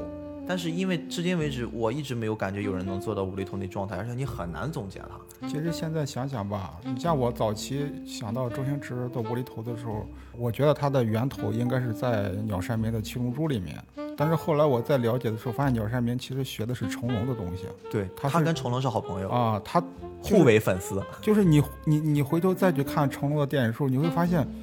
成龙里边那种滑稽、那种诙谐啊，可能反而就是无厘头的一个一个雏形，或者说你现在或者想一想，可能像无厘头这种概念，有可能就是那个时候的香港人一种一种气质，有可能。我觉得他们就是生活中就透露出的那种那种东西，有点像。其实我觉得搞创作很多时候它就是来自于生活之中一些别人观察不到的点，然后它鸟叔这个就太生活了，真的你像他。结合的什么？你像刚才说，你说他这个菲利萨家族，鸟山明他出生乡村，他其实是一个农民的儿子，对你知道吗？农民的儿子，他带着一种单纯，带着一种乡土气息。他很像是孙悟空的那种性格的对延续。对你像，你看整个七龙珠，你会发现，不管菲利萨也好，沙鲁也好，或者说魔人布欧也好，他这些大反派啊，他就像是我们小时候傻逼小孩在街上打架，不是真打啊，就是那种闹着玩那种感觉，嗯就是呐喊着我要统治世界，你知道吗？对对对，就就是是那种很纯真很很纯。真那种感觉。你会发现，而且你不管他这个，不管这个反派多么邪恶，或者说他营造的多么恐怖，他永远带着一种单纯在里面。对我觉得这种气质是创作者延伸出来的，而且这种单纯，其实或者说这种气质，恰恰是原创作品能够吸引别人的一些最重要的内核。嗯，包括你像我们讲那个《星球大战》，《星球大战》，你看它营造的世界很庞大、很宏观，但其实它内在逻辑还是一个童话世界，它是一个披着科幻外衣的一个成人童话。其实我们现在如果按照星战这个东西，我们多说一句，你看星战的标志性东西就是那个光剑光剑，对光剑，两个人拿着光剑挥的时候，不就是我们小时候 拿着笤帚疙瘩在街上打架的那个样子吗？就是他会既有那种孩子的天真，也有那种成人的中二，就是很有意思。其实这就就引出了我一直以来一个观点，就是创作者而言，最重要的、最重要一个东西就是你的童心不能丧失。对，而且我始终认为，就是人是长不大的，就只是变老了。而且就是说，就是你小时候玩什么，你长大了还在玩什么，只是说玩的更高级了。所以这就是我们两个，我玩我的手办，你玩你的手办，我们三十多岁的人，就一个给自己合理的解释。你看，不是不光是合理，这个话不光是不是我说的，就比如说我们一句老话叫“三岁看到老”，对吧？而且我们之前我想起一部电影叫那个叫什么本杰明·巴顿的骑士，你你看过吗？他那部电影讲的是什么？讲的是一个主人公，他一出生就是个老的老老头儿，啊，有点像老子，你知道吗？然后他越来越小，越来越年轻，啊，他跟人是反着长的。对对对，很其有意思实。我一开始我一开始只是出于猎奇去看那个片子，但是我后来我我我是前一阵才突然反才想明白那个片子到底在讲什么。就是我想明白之后，我突然发现他很牛逼，你知道他揭示一个人生哲理。就是这个我能想到他这个主题，是因为那个鲍勃迪伦有一首歌，它里边一句歌词，呃，我曾经历尽沧桑，如今风华正茂。就是我曾经肯定是我很年轻的时候历尽沧桑，就是我的心态非常的沧桑。但是我现在慢慢越活越老了，但是我越来越风华正茂。也就是说，你的身体在不断的变老，但是你的精神会越活越年轻。其实就像我们成长的经历一样，就是你小的时候，你在不断的往自己的精神世界里加东西，你渴望了解更多，越多越好，你渴望去了解，渴望去解释，渴望去想明白。但是随着阅历越来越多之后，你会发现你在不断的减东西，你越减越少，越减越少，最后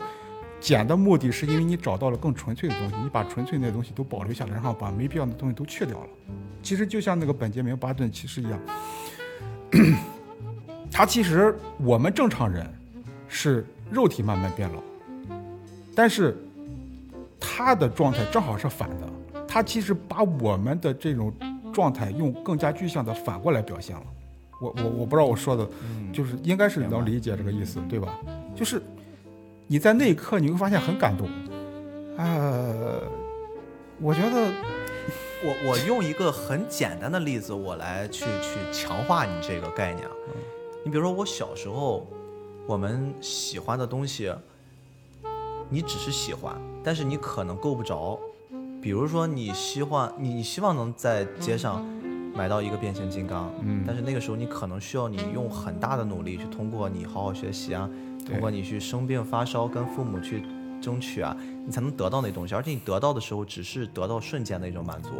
但是你会发现，真的当你长大的时候，你还是依然喜欢那个东西的时候，这个时候你第一你可以相对轻松的可以得到它，第二就是你会更珍惜它。你会真的去体会到，我手拿到变形金刚之后，我去把玩它之后，我感受它的一种设计，感受它的给我带来那种快乐，我觉得很像是那种感觉。你说到这个事儿吧，我想起来我小时候一件很有意思的事儿，知道吗？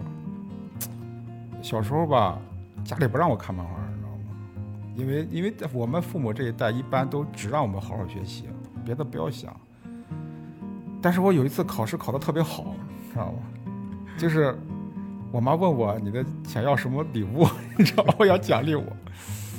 我要四十本《七龙珠》，你知道吗？我记得我我经常我我所有的礼物都是靠这种方式得来的，就是我最早一个第一个游戏机也是因为考得特别好，然后我妈给我奖励，我妈当时问我是你想要一个游戏机还是想要一个那种扔剑的那个当时那个那个那个玩具，当然我说当然是游戏机呀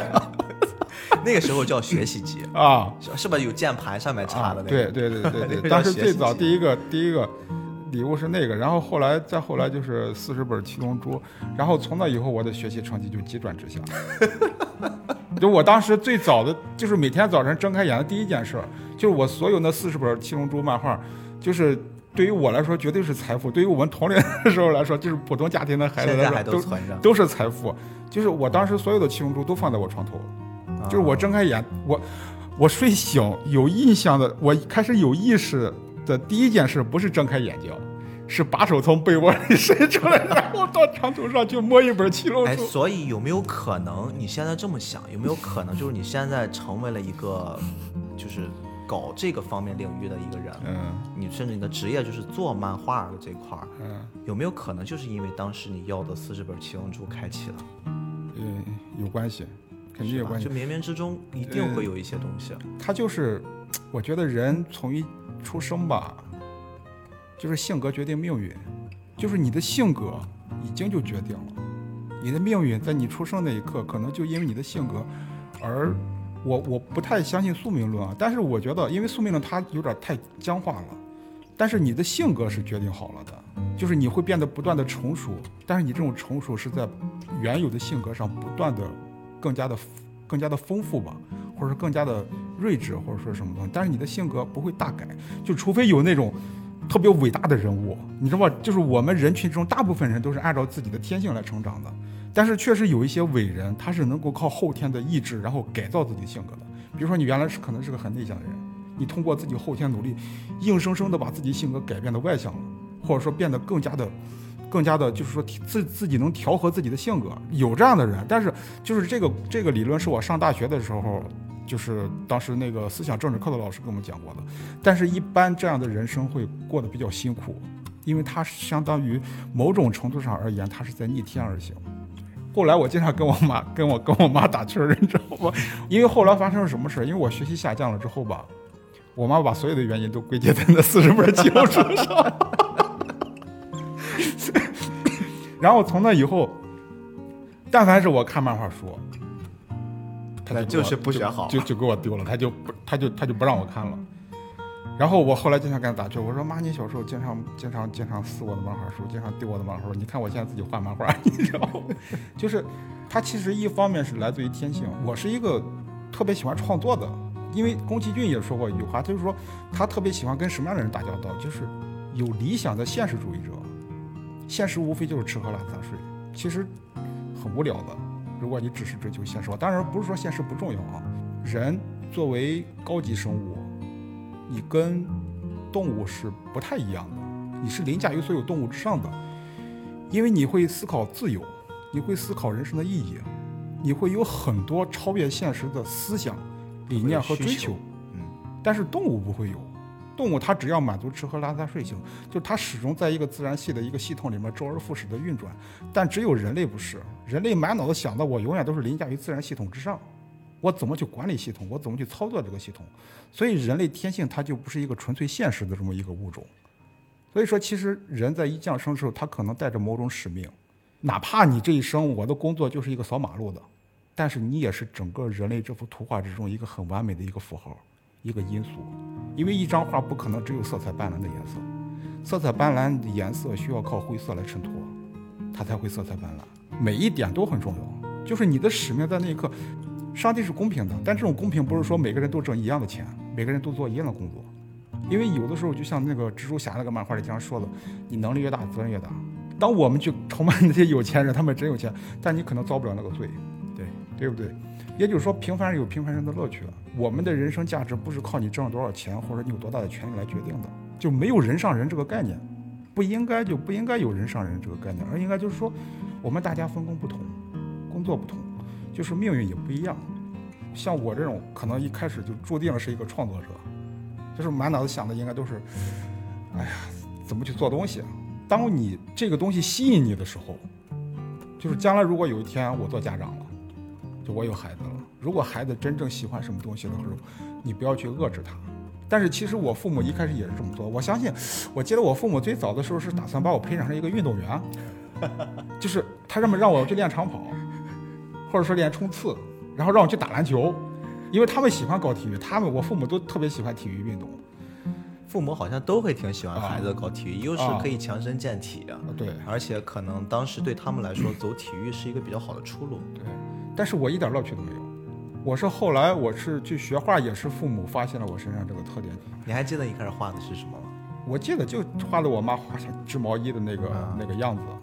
就我现在记不起来画的什么样了，不是床头的四十本七龙珠，不是不是，最早的时候不是，这而我可能好像也是在那个时候开始接触漫画、绘画，加上讲故事，加上表达，就是漫画这种形式，一下子就让我陷入其中了。就是你看电影也能讲故事，动画也能讲故事，有很多讲故事的。但是我对动画也很感兴趣，但是我对漫画的热情之所以那么高，就是因为它我。看上去一个人能完成，你知道吗？他能讲自己的故事，就是既能够创作，同时又能够画画。哎，你这样来思考的话，这件事其实很神奇啊！好像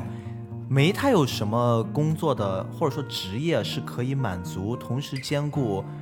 单人和创作和讲故事。嗯，就这个线并线法。你比如说，我可能是一个很好的编剧，我可能是一个很好的导演。我可能是一个很好的摄影师，但我没法一个人完成电影。当然现在有 vlog，但是它的局限性会非常大。我我也曾经尝试过很多的这种创作。当时选择影视，其实出发点是，我也是希望能做一些创作类的东西，可以把脑海中的一些东西给放出来。我喜欢看漫画，是因为漫画可以让我想象的东西更扩大。它不是我只是想象的那个点而已，它会让我那个点四周变出很多很多奇奇怪怪的东西。但是我发现我做不到，我不会画，所以我转而会投向了影视。我认为只要把我脑袋中的那些东西只要能做出来，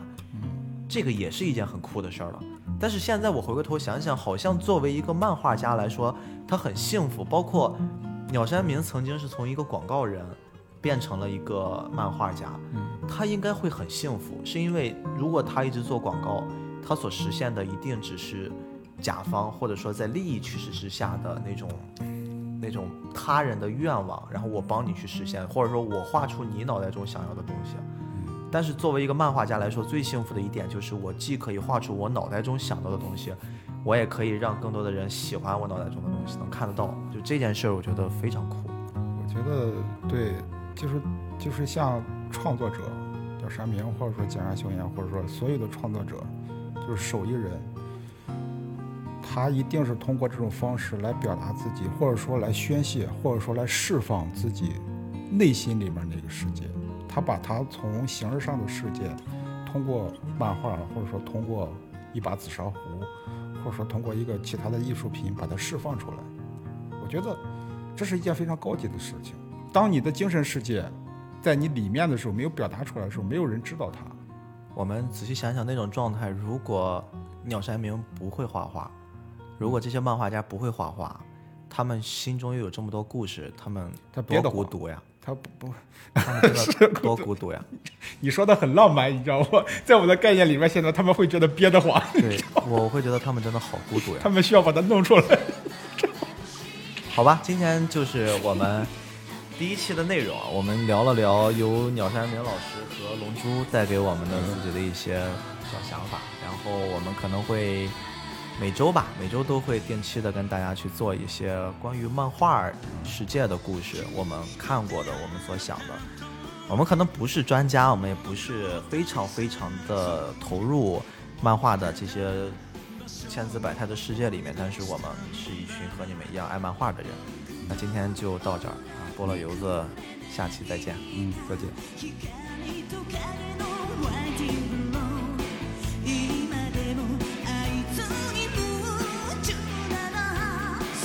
去打开